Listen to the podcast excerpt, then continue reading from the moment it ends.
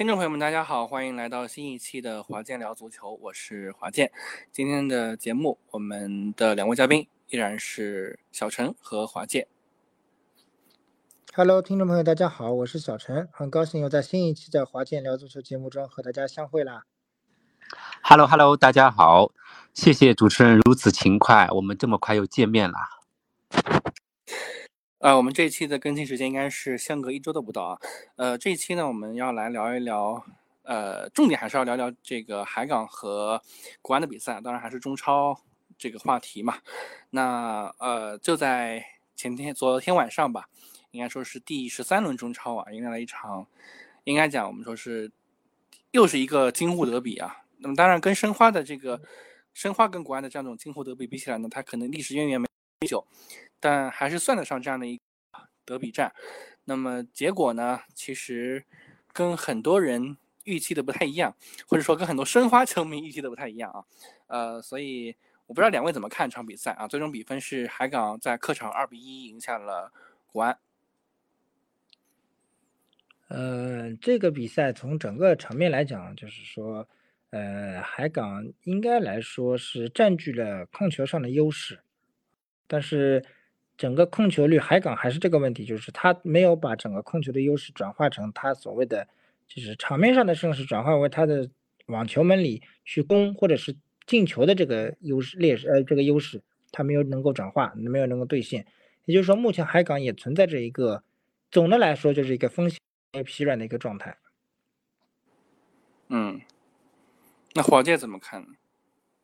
嗯，这场比赛呢，因为我是看完了整场的。一般海港比赛我是不看的，但是因为是打国安，我就给国安个面子，然后就顺便看了看海港。那么这场比赛我看下来，整的一个感受就是国安还不是在比较好的最佳的状态，可能是跟新换的主帅也有关系啊。然后呢，一定的运气程度，再加上多多少少可能心理压力也是有点。又打国安，又是主场又换帅的，换帅如换刀嘛，偶尔也会失灵的嘛，这把刀。那么说运气成分上呢，呃，第一个被吹越位的进球呢，其实这条线划的一画红线一画绿线的，哎，我本来视力也不好，我已经是，嗯，视频号上我拿着这个，呃，放大器呢猛盯猛看，我嗯，好像类似于一个肩膀是半个膝盖那么一丢丢，可能有那么一丝丝的越位。嗯，铁毛级越位啊，那那那那这这被吹了，其实对国安的士气伤的呢，其实是挺深的。那一样道理，人家说大难不死，对吧？后福很快就来了。海港是吴磊打呲，吕文君捡漏啊，一个球。当然了，到了下半场，国安其实也逃过一劫。那禁区内那个手球，呃，其实是可判可不判，百分之七十可以判。那，呃，视频裁判并没有提示嘛，并没有提示，然后，呃，马宁也就当没有发生这件事情，然后也没判，也没去看，啊，然后，然后人家说你这个朵朵老师，呃，你可能你不过十五，嗯，对你可能就是不判这个球，那你就遭到了一定的惩罚，人家买提交。莫名其妙的一脚抡射，你再让他闭上眼睛踢个一万脚，可能都不一定能进啊！这球，这球人家都没想到他会自己射门啊！一般可能交给吴磊或者奥斯卡。那这场比赛海港也很玄学，到后来只有奥斯卡一个外援，加上吴磊这个啊呃在国际上挂过一圈的算个半个老外援的级别的球员，所以说海港赢的，嗯，怎么说呢？可能是有一种运，有一种运在吧，然后就就赢了。可能今年的冠军，当然了，看看他们踢山东吧，踢完山东再看看。真真的是，如果山东这关客场也能过了，那今年的海港可能就很难被阻挡了啊。嗯，就是就是这样。嗯，那刚才其实我们就是说的是这场比赛的一个总体的概览啊。呃，那我其实也看了整场比赛，包括其实在看比赛期间呢，我跟小陈就有过一些交流啊。呃，我们都知道那场比赛呢，呃，这个给北北京国安的新帅苏亚雷斯啊，其实排了一个很有意思的阵容，呃，就是中场呢放了这个呃德索萨和阿戴米，那么前场呢放了一个江祥佑，啊，那么后场放了一个恩加德乌。那么我不知道我说出这样的一个排兵布阵之后，我不知道华界啊，或者说我们小陈是不是又想到了一个很熟悉的人，就是斯坦利啊，因为斯坦利其实在呃他带队这个这个期间呢，也是排这样的一个阵容。那么换而言之说，其实在这个阵容里面，呃，苏亚雷斯和斯坦利其实是一样的阵容，或者说其实就换了个主帅。但是其实是没有换药，就是换汤不换药。那么，我不知道，就是看了首场比赛之后，呃，你们怎么去评价这样的一个主教练？呃，众所周知啊，就是斯坦利呢，过去呢是把这个德索萨和阿戴米啊放共用放在中场线上啊，前场呢他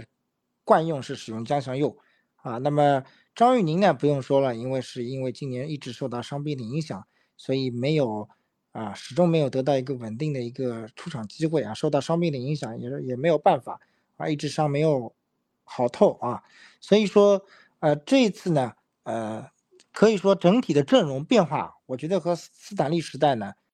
啊，苏亚雷斯是不大的啊，基本上是沿用了阵容。那么目前来看呢，啊，把这个恩加德乌呢是这个中后卫上，啊，放到中后卫上。让他和于大宝的位置做了一下互换，那么想让借用于大宝这种经验呢，去打回他原来的中锋的这个老位置。那目前看来存在着这样几个问题：第一个，就于大宝啊，这个年龄偏大，目前来看他啊这种背身的能力也好，门前捡能力也好啊，嗯，已经不及当年，这个是肯定的，毋庸置疑的。另外一个，呃，在中后卫上，国安目前是。原来是我们说的最早是，啊，于大宝打柏杨，那么现在是恩加德乌打柏杨，两个人身高是足够，都一米九，啊，不大高高的大个儿，但是呢，转身普遍偏慢啊，出球比较粗糙，所以呢，导致中场不论是德索萨也好，阿戴好啊，呃，德索萨而且又是特别喜欢盘带，那么把球完整的输送到前场去，那么你还要靠大宝去回撤。很深的去拿球、接球、盘带的话，这个目前以于大宝的这个能力来看是做不到的，啊是不现实的。所以说，国安目前存在的问题就缺一个张玉宁，会缺很多啊。还有就是说，呃，恩加德乌怎么使好啊？呃，包括这个德索萨怎么让他不要过多的盘带、快速出球、一脚出球，这个我觉得都是对于新帅苏亚雷斯来说需要亟待解决的很多很多的这样的一些问题。嗯，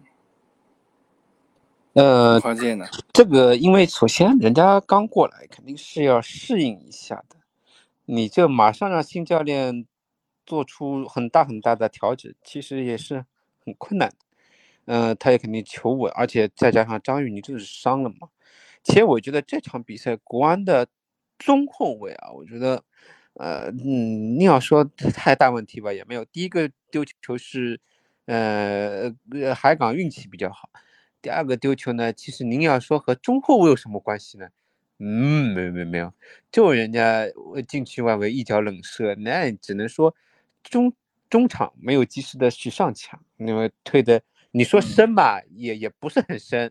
但是呢，人家蒙进去，大力出了奇迹，输给了奇迹，你没有办法。那这场比赛因为看看不出太多的内容。只能说他也不好怎么个求变法，你怎么求变呢？无非就是把于大宝，就像因为小陈前面提到的位置做一些调整。其实到后面我倒觉得，呃嗯，他换方号，方号其实是有点行为的。我觉得这个他的水平还是有一点的，嗯，做出这个调整吧，啊，至少还是做了点调整。再加上你之后，我觉得我个人的观点啊，可能于大宝什么，你还是要再往中锋线上再压一压。就起到一个，呃，九号前锋的一个作用。我觉得，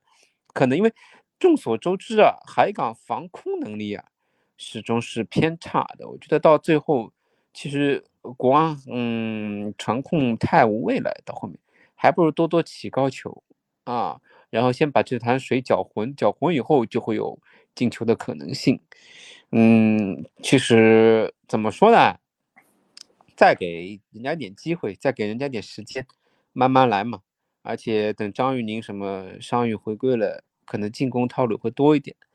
嗯，别的也没什么好多补充的，反正再静观其变吧。嗯嗯呃，总整体来说啊，我整体来说，我觉得方号的使用是让我觉得是非常好的啊，我觉得是要多多使用方号，方号的能力在这场比赛里面是得到凸显的。对呀，我就想他换方号了，就是他的一个水平的体现嘛。啊，换方号，我觉得确实是他比较成功的，因为我们也知道，在斯坦利时代，方号基本上是被弃用的，啊，基本上是得不到出场的，啊，那么最后呢，他还换上了言语，言语呢，我们可能是确实是也是苏亚雷斯在尝试，因为他第一次来，他想给每个队员一个机会，所以呢，也用上了言语，言语应该也是这赛季第一次出场在联赛里面，所以说也是，呃。我觉得也是在给每个队员一个机会啊，呃，国安其实不缺乏高点啊，我觉得试试试着可以，既然哦，只要中场组织到位，边路能够把球快速的像王刚这种能下球，呃，索性起来的话，你这个国安的这些高点应该是实力在海港之上的，这个只是我觉得可能是各种原因啊，没有说呃用好这些高点或者是什么原因啊。嗯，嗯，呃，其实我有一个疑问啊，就是我不知道你们怎么去看待。因为我们知道杨立瑜其实踢了差不多小二十分钟就受伤下场了。那么，杨立瑜其实是一个边路的一个很好的一个球员嘛，对吧？就是今年他融入这个国安体系很快，对吧？那么，呃，他把杨立瑜换下去之后呢，上了买比江。那我们知道买比江其实综合能力来讲。嗯，比较一般，没有特别差，但也没有特别好，就中规中矩。那么其实这个位置上其实是有更好的选择的，比如说张稀哲，对吧？那么我在想啊，就是说如果这个位置他用张稀哲去有那种冲击力、那种突破力的话，是不是呃第一个球的丢丢球就是不是会嗯不太容易那么快的产生？嗯，首先他他可能还不是很清楚场上因为突发的状况嘛。他那时候也是应急的机制的一个反应，且我不敢确定他是不是特别了解张稀哲。我那时候也愣了一下，我在想张稀哲去哪儿？那只能说可能事发突然，那这时候可能预案也没有完全做好这个预案啊。那杨立瑜受伤是想不到的嘛。当然了，这个也是运气不好，蔡慧康这个脚下来正好他的脚垫过来，那人家也不是故意的。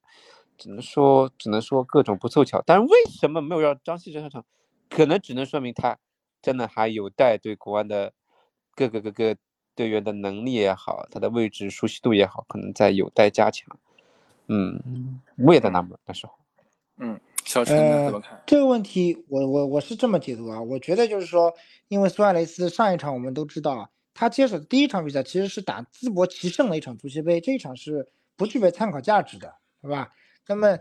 打海港等于是他的第一场联赛，这个就是我之前在跟在跟华健在一起看球、一起在聊的时候，就是是在一起讨讨论的一个话题，就是他还是在看前任斯坦利给他留下的材料和一些指导，就是呃高天意和张稀哲是对等换人的，然后其他人我可以自由调配的，所以我那个高天意我要为张稀哲保留一下，高天意万一有事了，我张稀哲对一下。别的人呢，我南比江对位不要紧的，啊，所以说他可能还是在积攒高天意的体能，因为斯坦利给他的说明书是高天意体能不行的，可能只有六十分钟，啊，所以说他还是在积攒这一点，他把想把张稀哲留留留成高天意的后手，那么我希望就是也相信对苏亚雷斯来说啊，在他熟悉了以后，能够放弃或者放弃一些啊，呃。不好的前任留下的不好的说明书，把一些好的说明书给他捡起来。嗯，呃，那么对于国安来讲啊，其实后面的赛程会越来越艰难，因为第一循环其实差不多要打完了，接下来要回到打山东啊、打武汉啊、打上海申花啊这样的比赛了。呃，那么其实现在有两个问题。那么之前华界提到的张玉宁呢，其实基本上这个赛季呢，要踢也只能踢最后的三四轮、四五轮，那也不能保证状态。那么据可靠消息说呢，呃，现在江强又伤了，那么这也是为什么为什么当时被提前换下的原因啊。那么基本上康复时间要在四到六周啊。那么那个杨立瑜也是这个状态。那么对于一个刚刚上任的主教练来讲，这会是又会是一个打击。那么同时呢，我们也查了一些资料，就看到苏亚雷斯啊，六年内换了七个队伍啊，就是一个作为一个教练来讲，这是一个我我认为还蛮夸张的数据啊。这种数据，呃，我们我们先不说在呃欧洲足坛了，欧洲足坛也没有这样的教练也很少。呃，那么中超这边其实基本上再差的教练也得大概一年或者是两年。呃，那么。这样的一个教练，其实呃换了七，就是六年内换七个主队的这种教练来中超，其实挺罕见的啊。那么所以呃外界对于这个苏亚雷斯的评价也不是很高。那么再加上现在我刚刚提到的这些受伤的情况出现，就是你们觉得苏亚雷斯后面的这个带队的这个这个呃成绩呃能够比前任更好吗？就是如果让你们预测一波的话。呃，我觉得跟斯坦利差不多，大差不差啊。因为目前我看就是说，斯坦利前面几轮应该还是会循着斯坦利的这个，就这个苏亚雷斯啊，前面几轮应该还是会沿用斯坦利的说明书，继续再摸索一段时间。啊啊，我觉得是应该跟斯坦利来说大差不差，呃，不会特别好，但也不会特别差啊。应该来说下线还是能守得住的，啊，只是可能没有我们。啊，看到的那些快速应变的那些教练，想象中的变化这么快，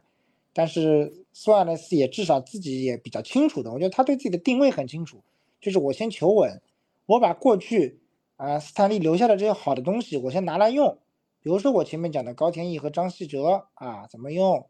啊包括这个风万源我怎么用，我至少先把这些好的东西我先呃保保证下来，先保证自己在。打一些相对非强队的时候啊，立于不败之地。那么后面我再去看我自己有什么想法能够灌输进去，能够去求变的。嗯，嗯，我觉得成绩要看，因为他七月份不是转会窗开启，不知道国安有没有什么动作，我没听说。因为你也说了伤了那么多嘛。呃，国安补充一个消息啊，就是他现在是禁有禁令在身的。啊，他有禁令在身是吧？不是很清楚，那就只能自求多福了，求伤员快点恢复。那还有一个问题就是，他这个也用斯坦利的，那也只是后半段战绩略有起色的时候所形成的一套合理的说明书，就是呃高天意、张稀哲等等对位换，嗯，我他可能会自己摸索出一个不错的套路。就比如说我们之前说的方浩，也有可能他会在慢慢的挖掘挖掘。那至于下线，我觉得国安球迷是希望能够挺进亚冠附加赛区，也不说直通亚冠了，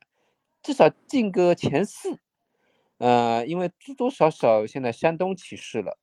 你要说申花什么什么特别特别的好嘛，我历来还是个主张申花只是有一定的运在，呃，但成绩后面可不好说。到第二循环以后很难讲，很难讲。我觉得四强里面多多少少国安可能还是会，只要好好踢，只要有不错的发挥，可能还是有希望的，有希望。我只是这么说。嗯，海港、国安、山东，嗯，三镇恐怕是不大行了。我可能还有个成都，那再加个申花，我觉得就这五个里面取四支嘛，基本上。你把天津给忘了啊？嗯。啊，天津啊，天津，天津跟申花一样吧？我觉得天津跟申花可能就陪跑陪到后半赛季差不多了，啊，但就北京、天津跟申花，呃，比较悬，就就三个抢一个名额吧。那那个，我觉得山东啊、海港啊，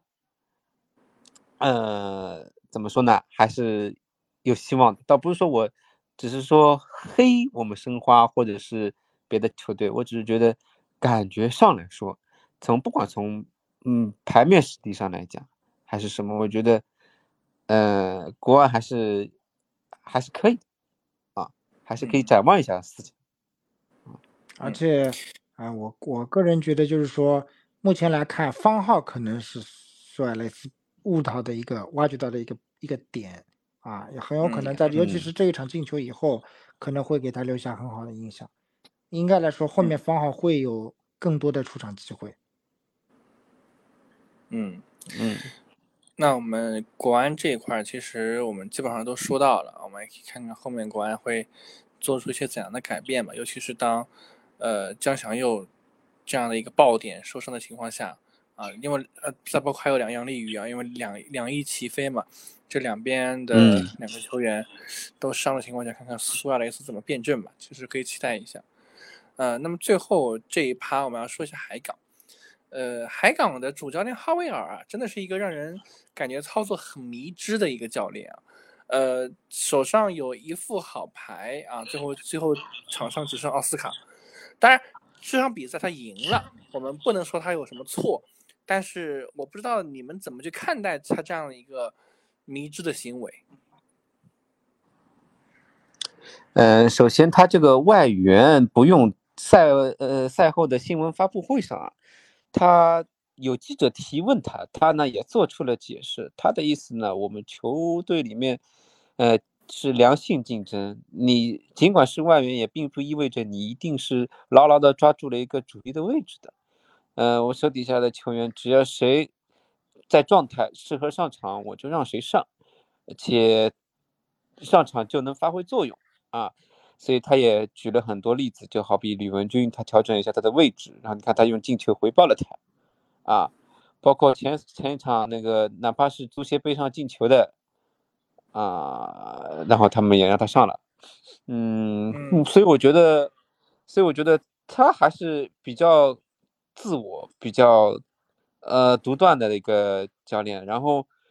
且不管如何，他跟巴尔加斯闹了后，他换下场以后，哎，人家。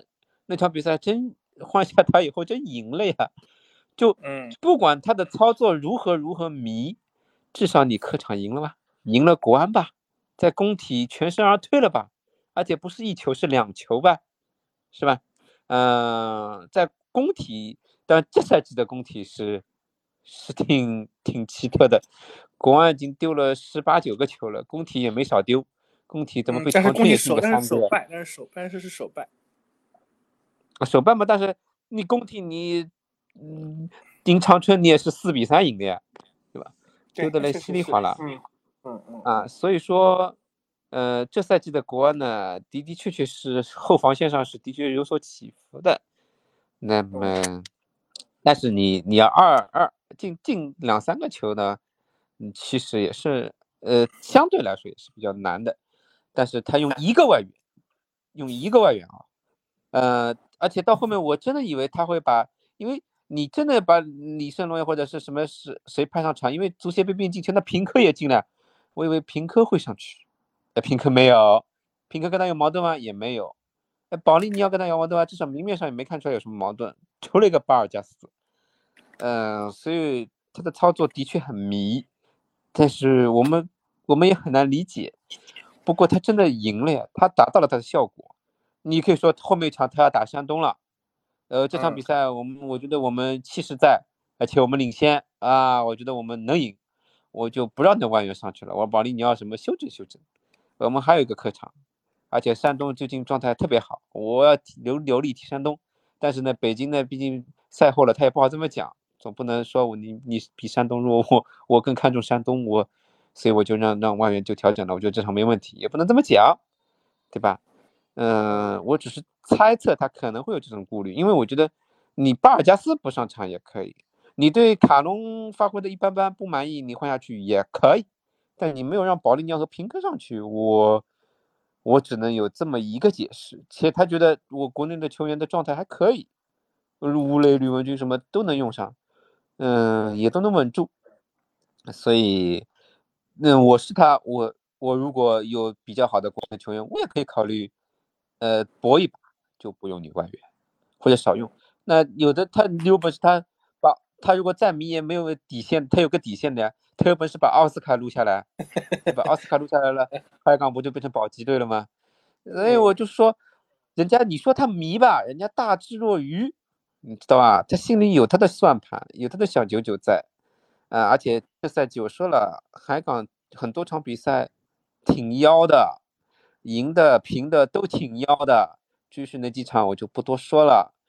他真的是有那么那么一个气质在，嗯，所以说那就人家战战绩好，你也不好多说什么。那海港球迷也在那边纳闷了，喊下课也喊了没用啊，人家该赢还赢啊，所以人家心里可能门清的，我们觉得他迷之操作，人家心里可能挺清晰的，啊，这是我个人的一个对他的一个揣测，我不知道是否正确，但是从结果论来讲，他是成功的。好吧，嗯。嗯，那确实是啊，就是至少呃，目前是。对，就是就就是哈维尔是真的很奇怪，他是排名第一的，就是他是所有球队啊里面就排名成绩是最好的一个，就是呃球队教练，呃对，然后但是但是他是唯一一个被喊下课的教练，喊唯一一次，对喊下课，而且是喊的很响的喊下课，主场球迷对，而就且是拼命的喊他主场球迷喊啊，就是很有意思。呃嗯，小陈怎么看啊？呃，对的，其实怎么说呢？就唯结果论来讲，目前的结果论来讲，其实哈维尔并没有什么问题啊，不管踢的怎么样，结果都是好的，是吧？呃，到目前来看，那么我个人觉得从整个战术角度来分析呢，目前来看，确实海港的部分外援状态不在最好、不在最佳的这个状态上啊。一方面呢，我们就先从从从前往后说吧，平科。平衡能力确实是不行，啊，这个打足协杯我们也就能看出来，那更何况打国安这种重量级的比赛，确实是状态能力上平科达不到。那么我们再说这个保利尼奥，我没有想到不让他首发。我一般我觉得就是说，奥斯卡总归是打保利尼奥的，这个肯定是是要要给他个首发位置的。那这一场没有首发，我我也没想到。那巴尔加斯呢也是有矛盾。可能没有化解干净，这个也是关一直存在的。而且上一场打广州给了他是机会了吗？他也踢的也就这样。那么，呃，奥斯卡没有没有奥斯卡就不行了，这个我们也是知道的，对吧？肯定是奥斯卡是必上。奥斯卡如果一年一赛季如果有六十场就踢六十场，八十场就踢八十场，对吧？这个我们也知道的。那上一场足协杯，这个后来不也上了嘛，对吧？这个。奥斯卡是是是肯定是要踢满全赛季的，啊，这个没有奥斯卡肯定是不一样。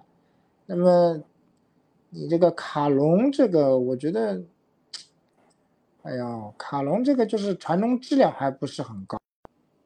啊，卡隆的传中质量不太高。我觉得卡隆也是一个就是踢球有点像愣头青的球员，就带球可以，但是最后那一下子传中的点位。啊，当然，这个也跟海港的不是一个传中大队，或者不是一个争头球大队有关，是吧？有的点可能再点上了，难得传出一脚再点上了，海港也是因为身高劣势争不到，因为他不是一个头球大队嘛，是吧？所以说，嗯，我觉得海港的外援确实是有各种各样的这种各自的问题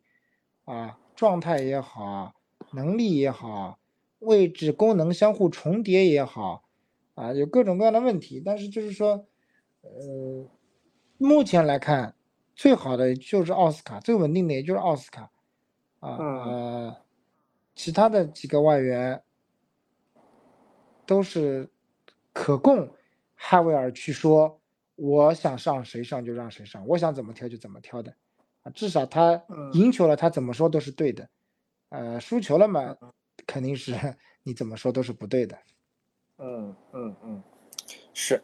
呃，平科的能力呢？刚才其实小陈也讲到了，我有一个打，我打了个比方啊，我还做了个比喻，我觉得这个比喻还蛮贴切的。现在来了中超，踢了大概十几场比赛，我甚至觉得他连马莱莱都不如啊。我们知道马莱莱，呃，就是只会逢数字带数字三的这个比赛才会进球嘛，呃，对吧？第三场、第六场、第九场。呃，第十二场，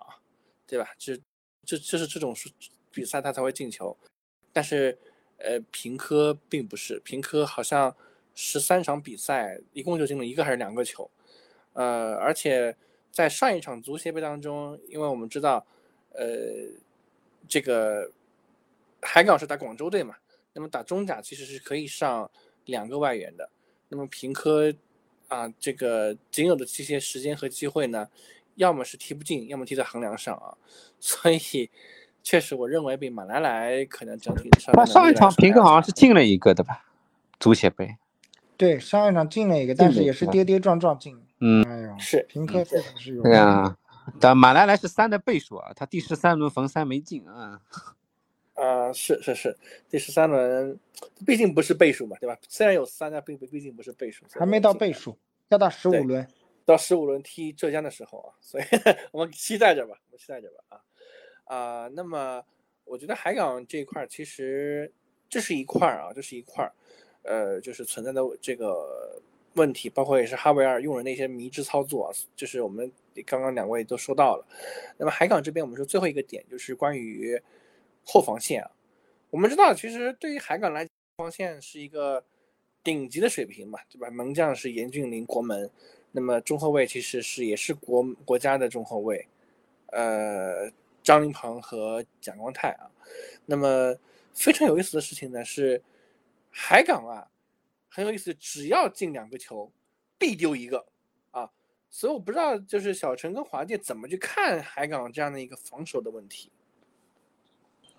嗯，有些时候呢，可能是松懈了，时间也快到了，领先两个；有的时候呢，的确是时运不济。像就拿国安这一轮，其实。呃，后防线可能集体稍微失神了一下，然后吕文君做出一个弥补，那铲球没铲上。总的来说，这赛季的防线嗯的确还不如前几个赛季，那丢的的确有点多，所以球迷也不是很满意。就是你尽管拿第一，你你这个比赛总是看得心惊肉跳的，磕磕碰碰的，并不是摧枯拉朽的砍瓜切菜一样的最低消费。什么？我冲着冠军去的，呃，排名八名以下的球队，两三个球起板，保级队四五个球起板，不像老早的广州恒大那种不可一世的感觉，所以球迷的确是不满意的。要场面没场面，要过程没过程，只是个结果，还吓人倒怪的，这只是分数好看，所以球迷不买账，那说明是对他的一个严要求。呃，这怎么说呢？张琳芃岁数也。大了呀，这个有的时候他是回去的他真的是很努力的。人家说他是中国的拉姆斯嘛，这不得那个了了，已经是很高的评价了。这真的是很很很优秀了。但是怎么说呢？呃，毕竟岁月不饶人，他也三十好几了，嗯，没办法的。嗯，严俊凌嘛，说实话，在俱乐部今年的状态哦，也也。也没有以前那种很稳当的感觉，嗯嗯，也也有有有几个球，其实我以为以前以他的实力，也是可能挡得出来的，但今年也是水准可能也是下来一点点，嗯，所以说不好说不好说，嗯，你们仔细想想，严俊你有什么特别惊艳的扑救吗？最佳扑救什么？我今年我帮海港回忆了一下。基本上只要好好打打进范围内的，基本上该丢他也丢了，啊，所以说毕竟是一个整体嘛，可能这赛季的海港有一种得分的运，但是丢球的确也是多了点，嗯，也是挺奇特的，嗯，蒋光太嘛，国门是国门啊，不不不国门了，就是说国家级的中后卫，但是这还得看的呀，你整个队伍就有的时候。集体可能会松懈一下，以后你，他一个人其实也也很难的，嗯嗯，这样，嗯，我觉得就是从我的角度上来讲啊，前面其实华界已经给大家就是从技战术角度已经解读出来了，就是这几个中后卫，包括严俊凌的这个发挥，以及整体的这个状态，以及今年不太稳定的一个情况，包括张琳芃的年龄。就这些前面都已经给大家分析到了。那从我的角度就引申出一个新的问题，就是说，海港目前使用的是一套国家级班底的这个中后卫加门将，那么，呃，板凳上其实我们看的还坐着魏正和贺冠两名中后卫，啊，那无论如何，我想，我想啊，魏正和贺冠应该来说能力还可以，啊，并不差，那么，张琳芃的岁数呢是渐渐在大了，那么我的一个隐忧或者是一个担忧就是说，将来一旦等海港这一套。主力的这个班底的中后啊都老去以后，海港后面他他去依赖谁？他的这个好的这一套能够与之匹配的这套阵容是什么？魏征和贺冠锻炼的如果不够多，我踢的不够多，场次不够多，那么你与能力相匹配的队员在哪里？对吧？这个我我们确实也是打一个问号。那么因为目前呃国内。是数一数二的啊，乃至九九零零这一批后面的这一批，我们知道大部分都当时打包给申花了啊。那么你让海港要去求购呢，国内市场上其实并不好买，尤其是中后卫这个位置上，对吧？嗯。那么我倒觉得适当的一定要，有的时候我也看了魏征被提到后腰上去打，我也觉得蛮奇怪的。所以说，我也我就是是是也觉得就是说。嗯，你魏征和贺冠某种程度上是要给他们多一些的出场的机会，你否则你到时候一下子是跟上跟不跟进不上来的，啊，就像贺冠去年租到这个亚太区，我觉得锻炼的就比较好，那么今年没有外租，你就是贺冠明显出场机会就少了，对吧？我们知道蒋胜龙今年踢这么好，其实他当年也是去过天津泰达，是吧？去过后来去过这个这个重庆两江竞技啊，重庆两江竞技。对他都是外租过的，他在崔康熙手下也是没有机会的，所以我觉得就是说一定要出去要要要锻炼。所以说海港现在这样子的话，我我觉得就是说，那石科是从现在想想，石科是聪明的决定，他逃出了牢笼，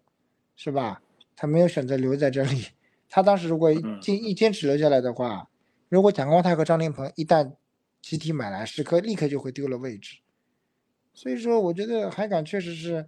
他其实就是目的，就是想拿一个冠军，以后后面再说。我的目的就是先拿个冠军，拿完了以后，冠军拿齐了以后，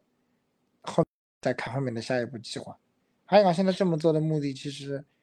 就是为了他，因为还差一个联赛冠军嘛。嗯，怎么说呢？呃，前面是拉莫斯啊，我讲错话了，口误。张立鹏，人家外外外外界比喻的，那还有一点就是，他你考虑到亚冠的呀，亚冠你这个不用贺冠魏征，而且贺冠什么边后卫什么也能踢踢啊，就一下子我也没看懂，这只能说人家哈维尔可能，嗯，就没想那么长远，但其实是可以考虑一下的，比如说在二比零领先或者，嗯，至少领先一定优势情况下。呃，调整一下的，调整一下的，就，呃，人家说，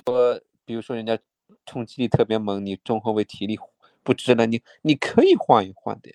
并不是说一点机会不给人家。你包括你后面真的我说的到了亚冠了，你怎么办？你一套阵容打天下呀？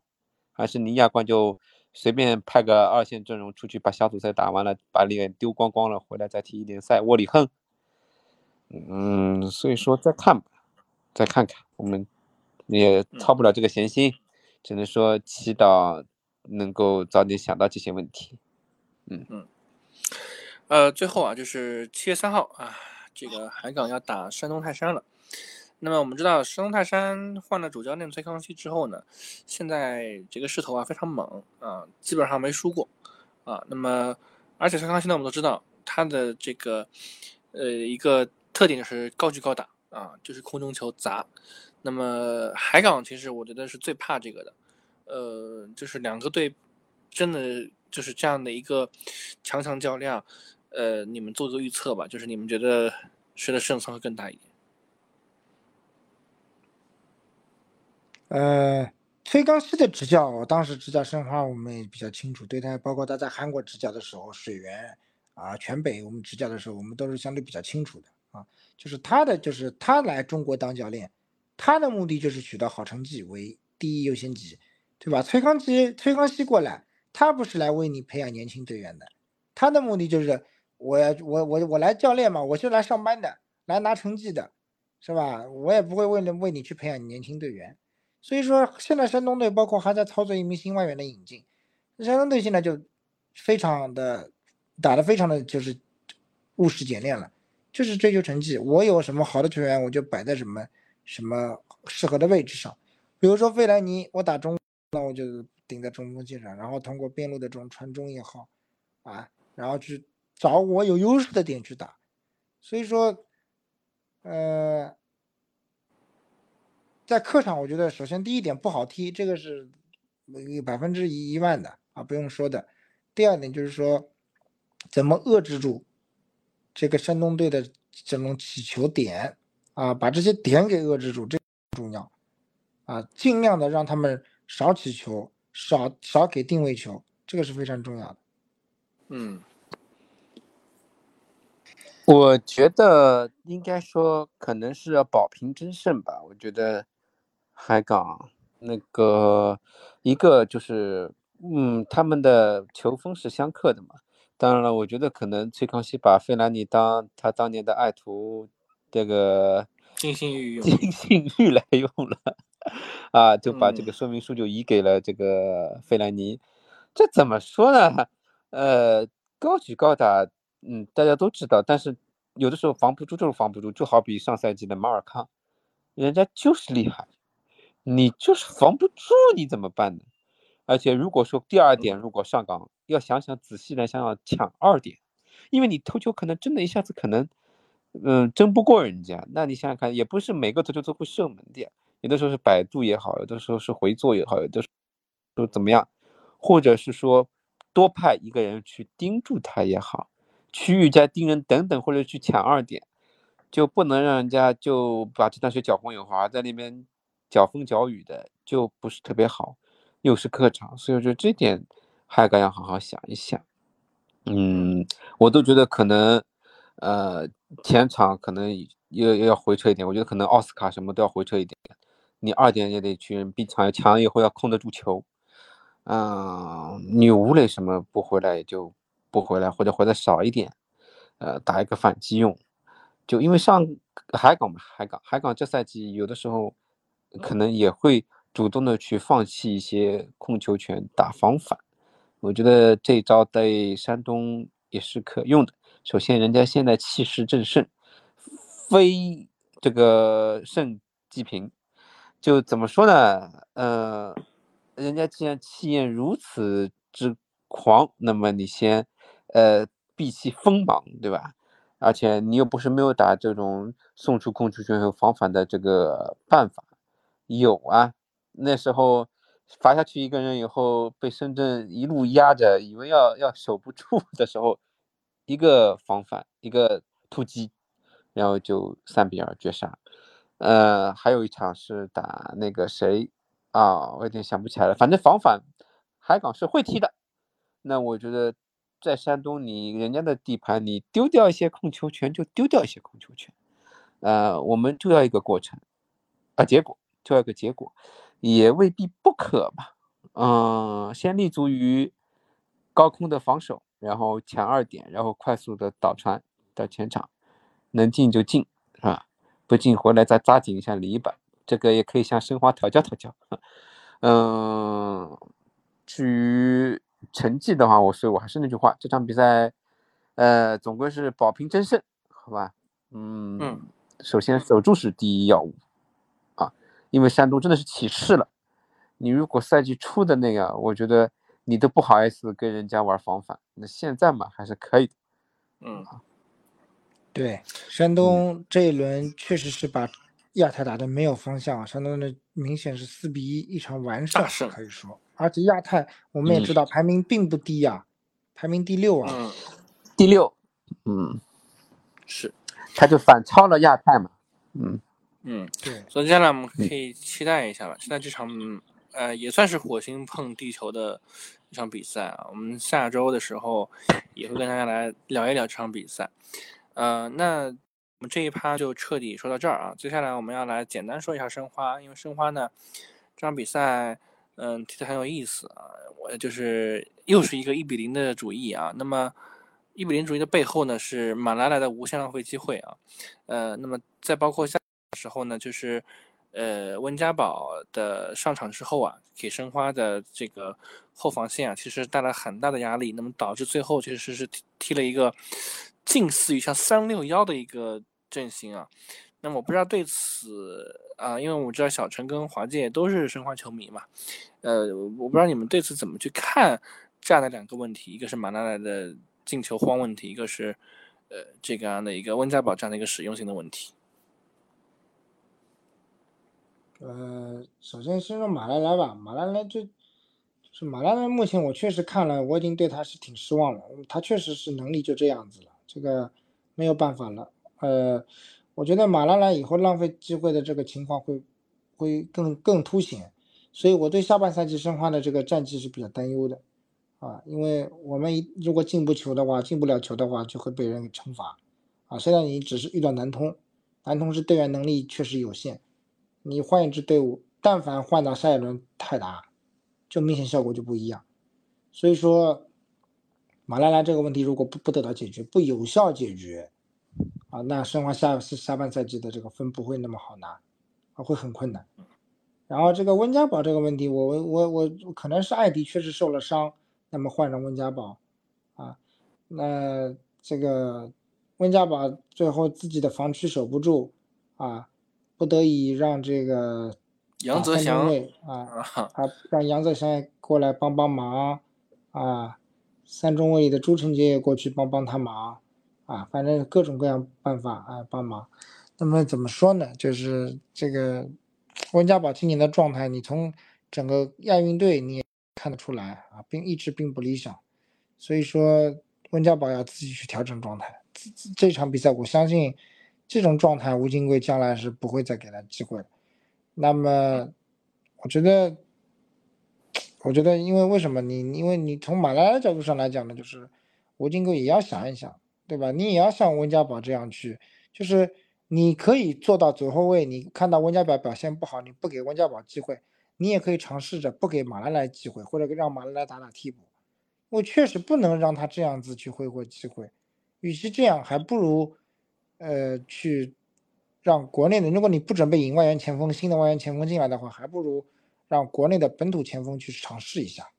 啊，这样你你马拉拉也是在浪费机会。那我或许给国内一个本土前锋，可能那么一脚也就进了，是吧？是这个都吃不准的。嗯，所以说这个，哎呦，马拉拉真的让我实在是让我们，我真的无言以对。嗯，我记得有个很重要的一个一个球啊，呃，那个球其实我觉得就是换个人来讲，百分之八十会进啊，就是呃，应该算是一个单刀球了。也在马拉莱的脚下，结果马拉莱呢没有踢啊，而是给了后面的阿马杜。那么阿马杜他其实是没有做好准备的嘛，没有准备啊，随意撩了一脚啊。嗯，那还有一球他给了叶新力呢。嗯，对，我他给谁都没有准备。嗯，我我来讲讲吧，我先讲讲马来来啊，讲就讲到马来来了，我觉得他是心理出现了点问题。就不敢射门了。一个前锋是不可以这样子的，就已经不敢射门了，看到球都怕了，他犹豫不决了，在思考了。说快乐足球也好，其实他是在那边患得患失，想赢怕输，然后本来技术射术就弱，你这样一多想又不敢射，那就更没有机会了。那恶性循环，你有再多机会，那也是很难的。但是教练为什么给他机会呢？首先他态度好。那身体素质也好，人家说，呃，技术不好，身体来凑，是吧？那人，嗯，的确，你防反，你你可以换个人，但你换个人能做到像他那么快速到位吗？人家说他有吴磊的跑位，但是没有吴磊的射术。那我也觉得就是，嗯，跑位的确是棒，又快，对吧？又扛得过人家。但你这，你这个射术不提高，你你有好位置。你这样不进球，事实上对球员来说，对你自己来说，对球队来说，都是一种打击。那我觉得，呃，我个人觉得，就是在一在赛后的训练上来说，就一定要鼓励他，就这种机会，你就哪怕射不进一个，我们那时候已经是领先的，而不是零比一，你有那么大压力，你不进，你变成罪人。本来就是领先，人家已经打上去了，我们是防反，你有进就进，没进拉倒，你何苦有那么大的压力？所以一定要做好一个心理的疏导，然后呢，嗯，在射术上再去提炼一下。但我觉得射术我不好说，但是他心里的确是需要疏导一下。那么这个又让我想到了当年问布里之王那个亨利，对吧？他一开始到阿森纳其实也很浪费机会，当然没有没有马莱莱那么夸张啊。但人家他他自己也承认，他其实其实到英超不习惯什么等等的原因，他心里其实是有压力的。但是，一旦他心里疏通了，他会进球了，那后面就挡也挡不住了。那我觉得马莱莱心理疏导以后，然后他敢射门了，射术稍微精度再调高一点。那也是有可能进球的，而且他触球以后他就犹豫不决，你反而就干干脆脆的就一脚抡上去了，是个个都进啊！包括上一轮打青岛那么远的一个头球，我们都没想到他会起来头球争顶，结果还进了。就他就是要有股这个球必须进，肯定进这个意识，那他就有可能呃有意想不到的收获，就不要想那么多呀！而且真的我们说了大。大环境下，我们现在是领先方，那时候已经一比零了，又不是零比一。你不进球，你踢歪了，输了，要变成罪人，对吧？锦上添花你都不会了，那还指望你雪中送炭吗？嗯，那我又再说回来，就是后防线的问题。首先就是这个温家宝，温家宝呢，大家都知道他肯定是状态是差，然后呢，状态差呢，比赛上的少，比赛上的少呢，状态又差。就是一个比较恶性的循环，就是没有办法的。那艾迪受伤是没有想到的，就跟那边的杨丽玉受伤一样，就你艾迪伤了以后，你换谁不好？换温家宝。嗯，然后那就只能说明真的是没什么人嘛。那我就觉得你，呃，现在因为因为因为戴戴伟俊来了，那么人家是以点破面的，就是人家那那那个外援去突你温家宝，然后弄得了很很混乱。那我们申花因为现在拿球点少嘛，曹尔巴有的时候也是体能受限等等也好，嗯，也没太多机会。包括甚至于特西拉，其实他那个拿球，他有不错的做球能力，但是体能也不好。但越到后面就越狼狈嘛。那不知道戴伟俊去了以后，能不能解决一下申花这个一个问题？就是你如果说艾迪呃还没有完全恢复，或者说怎么样，你你让谁去？不管是温家宝也好，你是不是防下来以后能控得住球？你不能中场也试试掉。到后面申花踢南通居然会踢得非常的狼狈，就一度被人家压着打，这个是自己家门口就就只是赢了一个过程，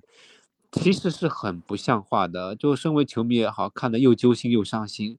嗯，不可以这样子的。就你，呃，我们又要结果，我们更要场面，你不能就是太难看。呃，我们家说你宁可站着输，也不能跪着赢，是吧？你这样踢，那你，嗯，我们球迷绝对是颇有微词的，好吧？你打南通你都踢这副样子了，你天津说不定主场首败就要落在那里了，所以一定要及时调整好。当然了，等我们 可能播完这这个这个节目的时候，可能人家已经踢完了，但是一定要调整好，就是说，因为。呃，这个赛季我们申花其实也是有一定的运气成分，教练也也也有一定的战术呃意识了，包括包括把那个蒋胜龙提到像类似于毕金号一样的用途上，一会儿嘛中后卫踢踢，一会儿嘛中锋踢踢啊，这赛季调整过来，人家外面都在讲蒋胜龙是不是以后会成为像像范大将军的接班人一样，当然了，他离范大将军的意识、射术和投。头顶脚踢的能力的确还是差了很远很远，但是呢，有这个嗯，有这么一个意识在啊，但也是有可能可以培养一下，呃，再霸气一点啊，再像我们的范老大一样，再横一点，呃，中后卫嘛，总归还是要有一定担当的。的时候，当年申花其实是有比比较好的中后卫的传统，包括范大将军，包括后来的杜威也好，年纪轻轻。队长做做，那能承担大任的，所以我说还是可以的，嗯，就再看看吧，看看申花后面的一波操作，无锡也回归了，到时候戴伟军也上来，最好在转会窗也有传说，不知道有没有机会补进一个九号半中锋一样的球员啊？因为你戴伟俊拿的是九号球衣，但你不一定做的是九号的事情啊。就杨旭走了以后，的确这个位置上，呃，马来来是那样子了，不大行。但是九号半是不是真的还能够来一个不错的人顶顶？嗯，再看看吧，看看后续啊。申花之所以有这个成绩，也是因为，呃，怎么说呢？很多呃莫名其妙的进球啊，是真的是莫名其妙进球，包括蒋胜的这两个也好。徐浩洋的也好，汪海建的也好，嗯，所以导致看上去结果很美好，但其实就是刀尖上跳舞走钢丝了。希望申花能调整过来，越来越好吧。说的有点多了，就这样。嗯嗯，那我们今天因为时间关系啊，我们其实本来想聊聊戴伟俊的，但是时间关系，我们就先暂时不说戴伟俊了。我们等到呃打完天津泰达这场比赛之后啊，天津猛虎这场比赛之后，我们再来具体聊一聊我们的申花的中场的这些位置的。呃，这个情况包括怎么会使怎么包括怎么会怎么使用戴伟俊，呃，包括呃和无锡怎么去轮换，是不是会他会平替无锡这个位置啊？到时候我们可以再具体聊一聊。呃，那么呃，其实我们刚刚说这四支队伍里面啊，南通之云也好，包括我们之前说的国安和海港也好，这两这这这两个两个组里面，其实国安跟南通啊，都是属于换帅的教练啊，那么呃换帅的球队啊，那么呃第三支也是换帅的这个球队，那就是武汉三镇，但是武汉三镇呢，呃在这场比赛当中，他是踢大连人，其实也没有获得一个好结果，最后呢也是零比零收场。我们两位，呃，我们简单我们一起聊一聊这个武汉三镇的问题吧。嗯，要不小陈先说。三镇。我听武汉三镇的发布会，赛后发布会，因为我看了一些赛后发赛后发布会的一些剪辑稿，他的日他是一个日本籍的一个教练啊，这个日本教练呢，最早呢是带过三镇的这个队伍，那么后青年队啊，后来呢他又去带了这个中乙的这个海南队啊，那今年呢回到了这个这个这个三镇，就是去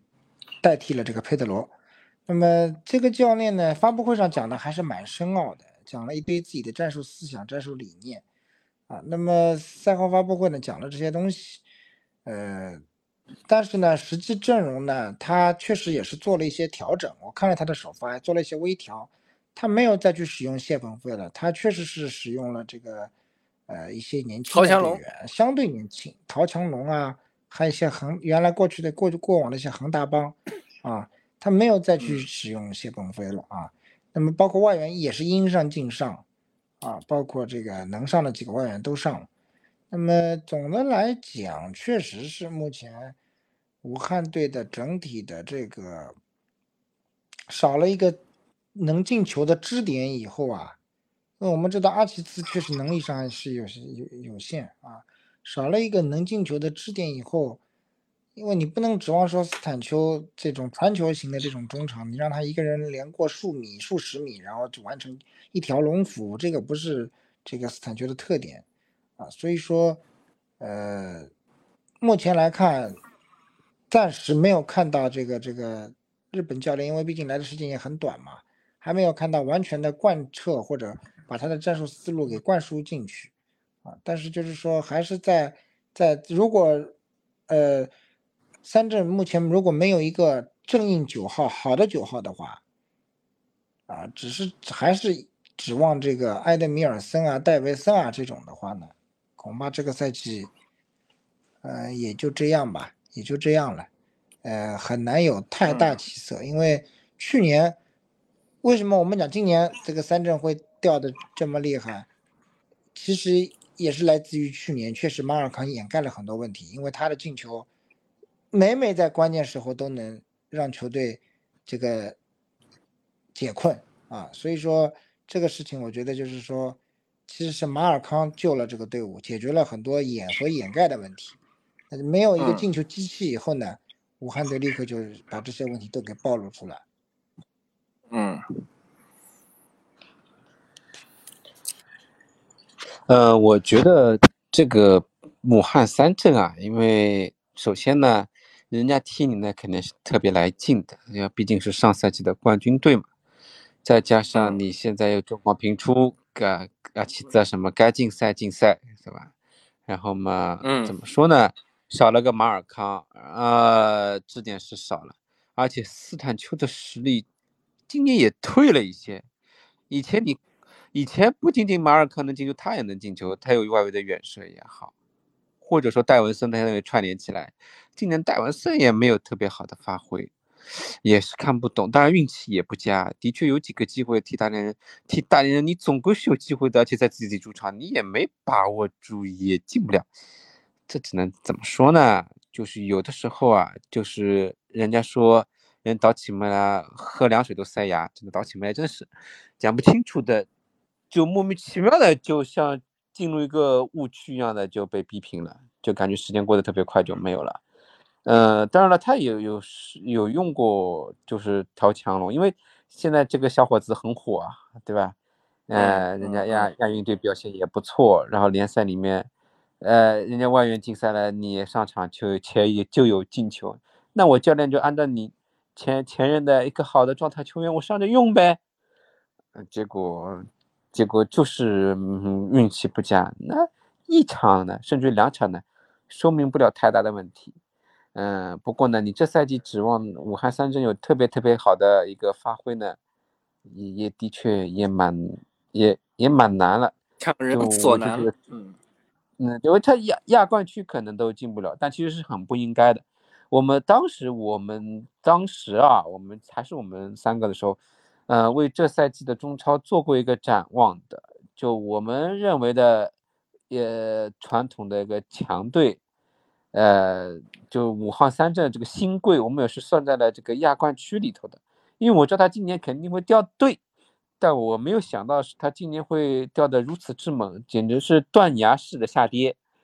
呃，就差跳楼了。就怎么讲呢？就 就就是你有些时候就是以以点层面的，你你一旦就是不顺以后，你就步步就受受累嘛，你就有各种各样的困境。那只能说这赛季的话，武汉三镇可能就好好再调整调整。其实直面实力是一点都不弱的，包括恒大帮也好，也是豪啊等等这一批，啊，踢成这副样子，球员是要反思的。但是一个气质形成以后，你的确是很难的。一旦当你觉得哎呀我怎么那么难进球难进球的时候，你可能就越越越越来越困难。主场武汉三镇的主场真的是开门黑以后就被海港这你灌进两个以后，就莫名其妙的主场好像就不不怎么会踢球，就算赢也对是赢的还没赢过球艰难他主场，啊，就就是真的是真的是看不懂，所以说，呃，这赛季武汉三镇可能亚冠区可能是嗯没太大希望了，呃，只能嗯看看下赛季再在外援上会不会有个大胆的猜测，会请 请回马尔康把他从沙特再搬回来，有有可能的，有可能的，做得出来的。就熟悉的配方、熟悉的味道，一旦回来，可能嗯成绩可能会上扬一点。呃，再看看吧。呃，总体来说，呃，底子是在的啊，底子是在的。加上好好用用唐强龙这几这几个年轻球员，韦世豪什么岁数也不大嘛，有的好再发挥了。所以说，再看看吧。嗯，再给人家日本人点时间，再给整个一个球队一点点时间，后续再看看。今年嘛，也就呃培养一下年轻人，嗯，明年再战吧。嗯，是，呃，那我们接下来就一起看一看吧。我们刚刚说到的这些球队呢，其实在下一轮，呃，也都会遇到各自的新对手啊。那么看看都能赛出怎么样的水平吧。其实我们最关注的比赛依然会是上海海港和呃山东泰山的比赛，我们之前也说过了。那么当然，像申花对天门金门虎这个比赛呢，其实也会受到很多人的关注，因为嗯金门虎其实也是很精彩的。对，嗯为数不多的，呃为数就是只有对唯二的两支不败球队之一啊，赛季对还有个成都嘛，嗯，对，所以嗯，这两场比赛都会是强强较量吧。而且天津也是有四外援的球队啊，所以我们可以期待一下这场比赛。其实我认为是矛与盾的一场之争了啊，所以我们也可以一起期待一下。然后我们不出意外呢，我们会在下个周的周中会有一个更新，跟大家聊聊这场比赛，这两场比赛啊，重点会聊这两场比赛。那么今天这一期呢，大家听到的时间应该会是周日的凌晨和或者是周六的深夜啊，我们不会在呃这个下一轮开打之前更新出来的，就是我们会一定会是在在他开打之前之前发出来的啊，所以也大家也可以。跟随我们今天的这个脚步，一起回顾回顾刚刚这一轮中超啊，我们在回顾中呢，可以展望下一轮。那我们这一期节目就是这样了，感谢各位的收听和陪伴。大家有任何想法呢，可以在评论区，嗯，评论区告诉我们。对，那我们就下周的周中再跟大家见面。周中，拜拜，拜拜，听众朋友。